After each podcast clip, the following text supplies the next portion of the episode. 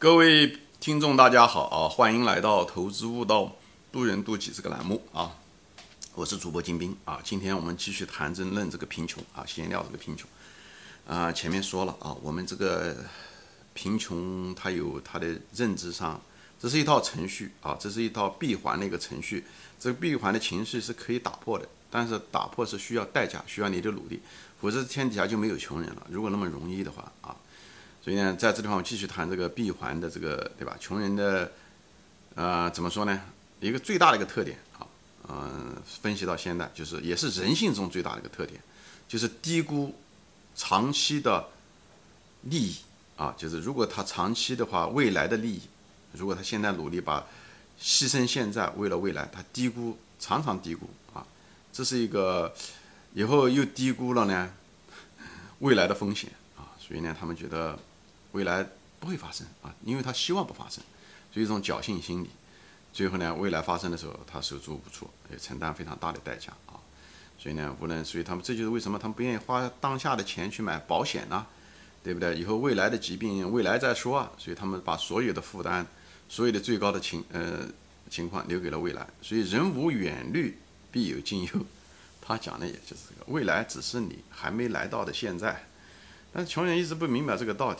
啊，就是没有，至少没有非常深刻的明白多少，所以他们把未来种庄稼的那个种子也花掉了啊，买了名牌包，买名车，对不对？买名鞋等等。你觉得这些人？所以在我不知道在中国现在怎么样，反正在美国，很多买名牌包的、买名车的人，其实他们的生活收入并不怎么样啊。我从某种概念上来讲，我认为他们就是穷人啊。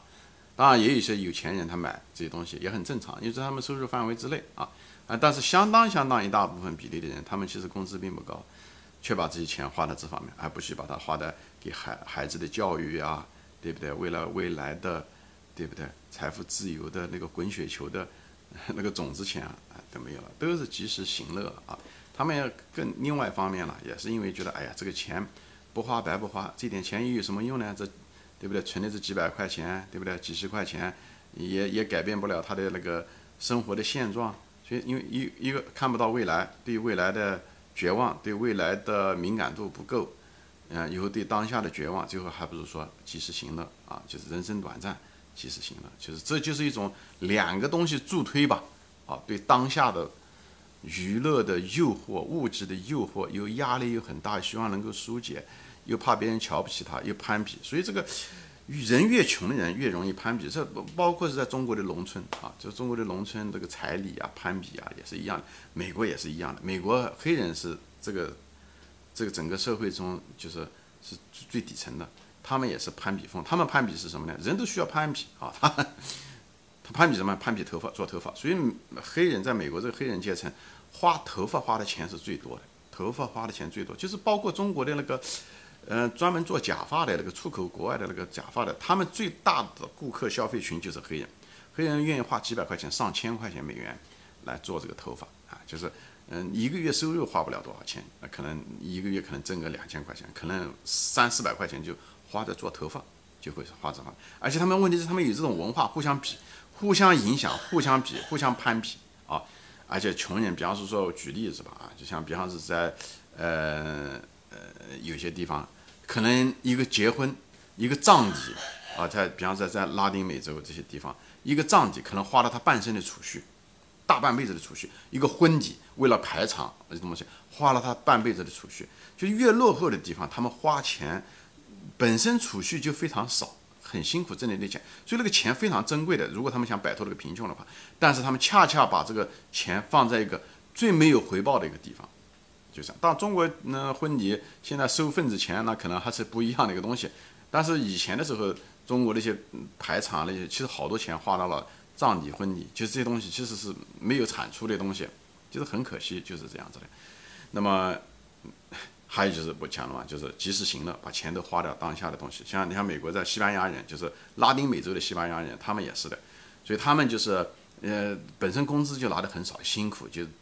整天在外面给人家做户外的，比方说做建筑也好，给人家清理，嗯嗯修房子也好，或者是给人家做这些呃种植啊，给人家打理院子啊等等，辛很辛苦，而且拿不了什么钱。他们这些人也是有钱就把它花掉有钱，因为他们本身挣的就是很少，生活也很困，嗯呃，很压力很大，需要疏解，所以他们就是把钱花到喝酒啊、音乐啊，就是及时行乐啊，就是吃喝这些东西。所以你到美国的那些呃那个游乐场，无论是迪士尼也好，还是当地的一些游乐场也好啊，这些东西的时候，你看排队的时候，你就能看得到大量大量，相当一大部分比例，可能大部分。都是无非就是这些黑人和西班牙人啊，其实他们这些人在这个人口中占的比例，白人其实占的还是比他们多一点点。但是呢，你在排队的时候，你看大量的都是他们的这些，因为他们把钱都花在这个即时娱乐上面了，是吧？我也明白啊，嗯，现实中他们生活确实是挺困苦的，工作压力大啊，嗯，人文环境不好啊，他们需要这种娱乐呢，来暂时的忘掉这个现实中的嗯不满意、痛苦和烦恼或者压力啊。当然，有的人就拿酒。嗯，那个酒精这些东西啊，嗯，就产生了各种各样的问题，无论是不负责任的性交也好，等等这些的单亲家族，所以这个东西就是在这个在这两个社区中啊，那黑人连结婚都不结婚啊，就是呃呃，大多数黑人都不知道自己丈夫是谁，而就是不知道他父亲是谁啊，就是就产生了一种恶性的循环啊，就是单亲，收入少，租金少，就只能租那些很差的社区，有孩子多。拿政府补助，以后孩子在一个很糟糕的社区，造成一些不良的习惯，学区差，大家都没有学习的习惯，以后出来了之后没有什么技能，以后只能拿那种低工资的最低工资的工作，以后就得长时间工作，压力大，喝酒，抽烟，甚至毒品，就是一直在这个东西中轮回啊，就是每一代都在这个中间轮回。每一代都在这种中间轮回，不是每个人都这样，能够跳出那个轮回的人毕竟是少数，因为没有人教会他们这样子做，他们对生活永远是一种绝望，因为他觉得他父亲做不了，或者他母亲做不了，他可能也做不了，所以他们对未来是没有希望的，是一种绝望。而人生最悲催的不是这个东西嘛，就是没有希望。好在咱们中国人这方面要强很多，我们中国人的这种儒家思想啊，就是这种科举制度啊，这我们对教育是非常非常非常重视，这个东西。就打破了这个循环，所以，我们虽然像像像很多中国人移民来了，对不对？像你像在在美国，那黑人跟这个国家的历史基本上是差不多的，都有那么几百年。但黑人一直是个弱势群体，他们就是因为这种穷人的思维没有脱离过。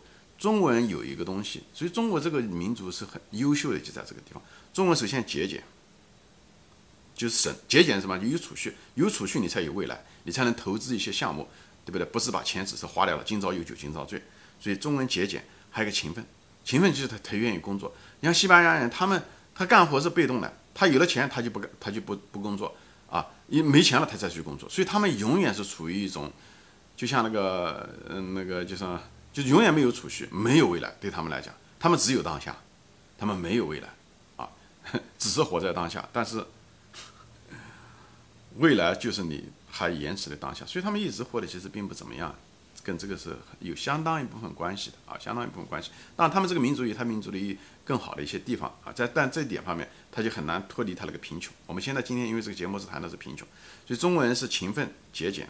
第二个，中国人重视教育，重视教育的时候，他就会把钱节省下来，为了这教育，因为他觉得教育重要。虽然教育对不对？他父母亲可能是农村没有文化，但是他知道这教育是有前途的，这是。至少我们在我们基因中的，所以这就是为什么咱们中国人很多到美国来的很多人啊，特别是前期的人，像福建人啊或者偷渡来的，他们什么都不懂，渔民没有知识没有文化，但是到了这个地方来的以后，他们会存钱下来，首先要交很多钱给那些偷渡的人，就是这样打工啊，非常艰苦，但是他们想到的是存钱，以后开一个餐馆，他们明白这个投资的道理，以后呢，还有一个呢，他投资他的下一代，所以他下一代一般都是不错。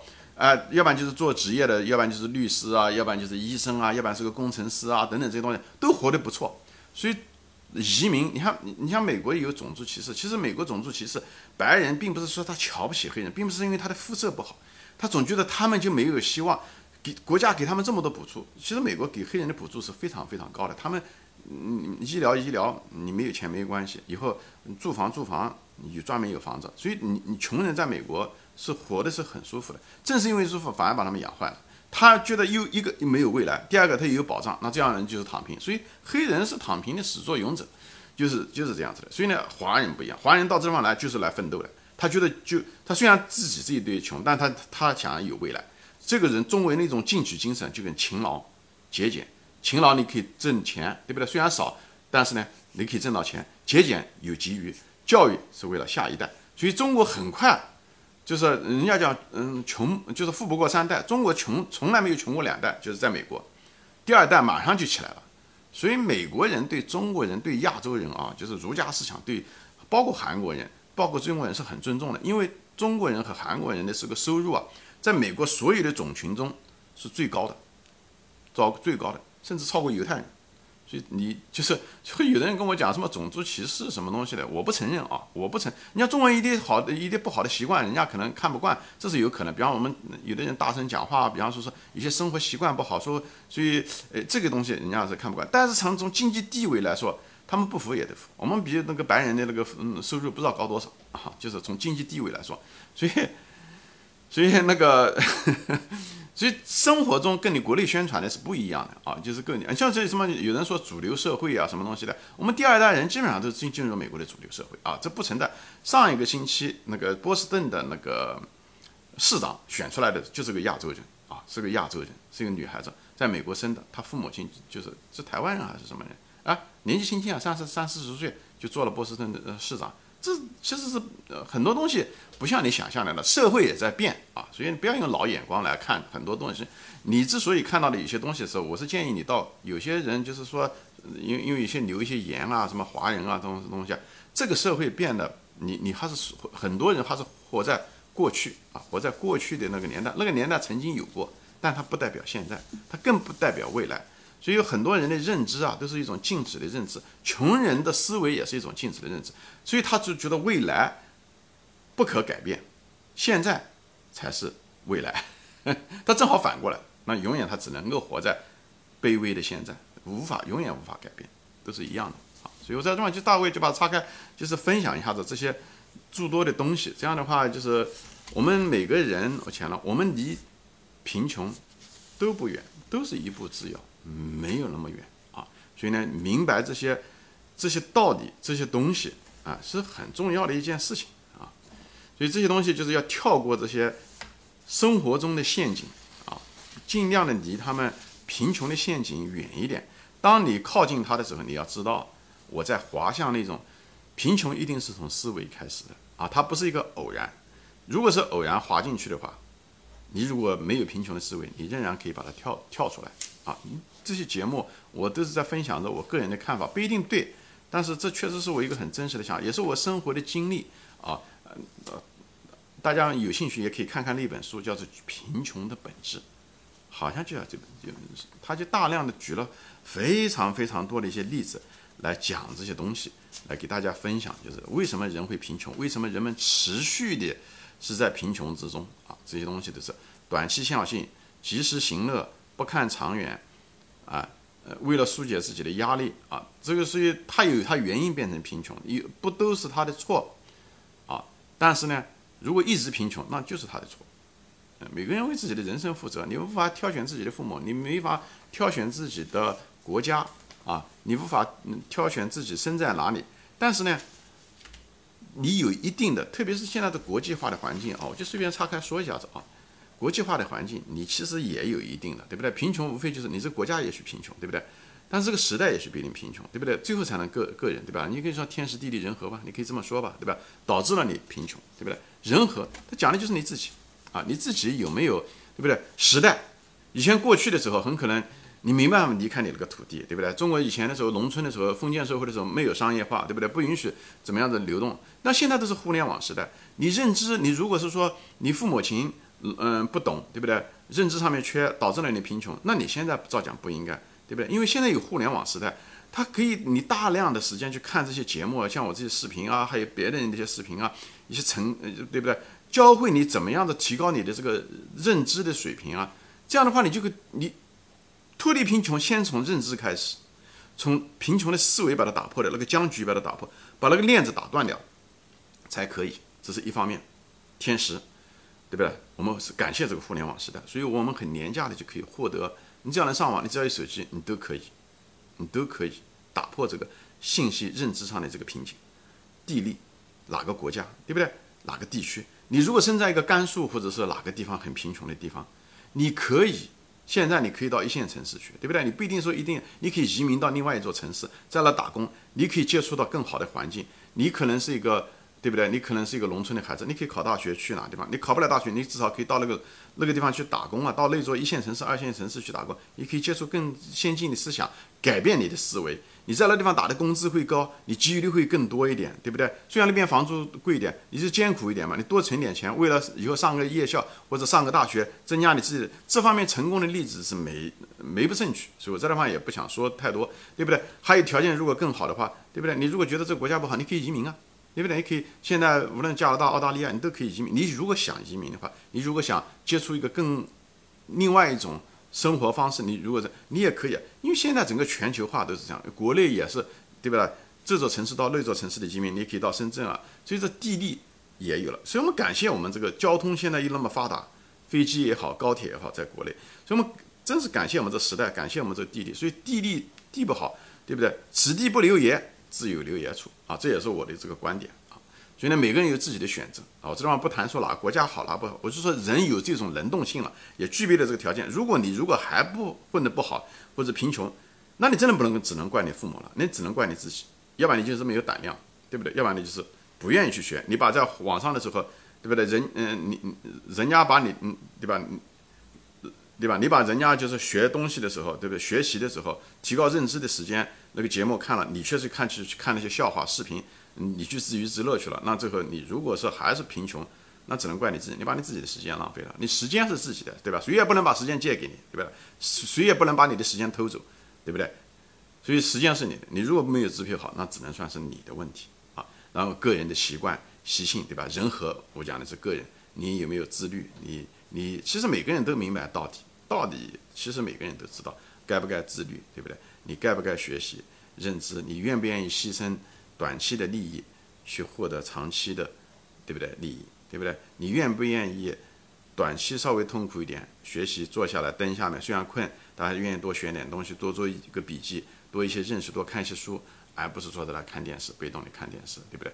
这样的话，你换取了个未来啊！你看哪，你打打算盘，看哪一个划算，你就干哪一个，对不对？你如果是八十岁、九十岁了，你很可能娱乐对你来讲可能更重要，人生短暂了，对不对？有可能是这样子。你如果是个二十岁、三十岁的人，我觉得你不应该只是为了娱乐，因为你娱乐最后的时候，人无远虑，必有近忧，未来的痛苦的未来一定会变成现在啊。只是它还没有发生而已，它在路上，好吧？行，今天我暂时分享到这里啊，谢谢大家收看，我们下次再见，欢迎转发。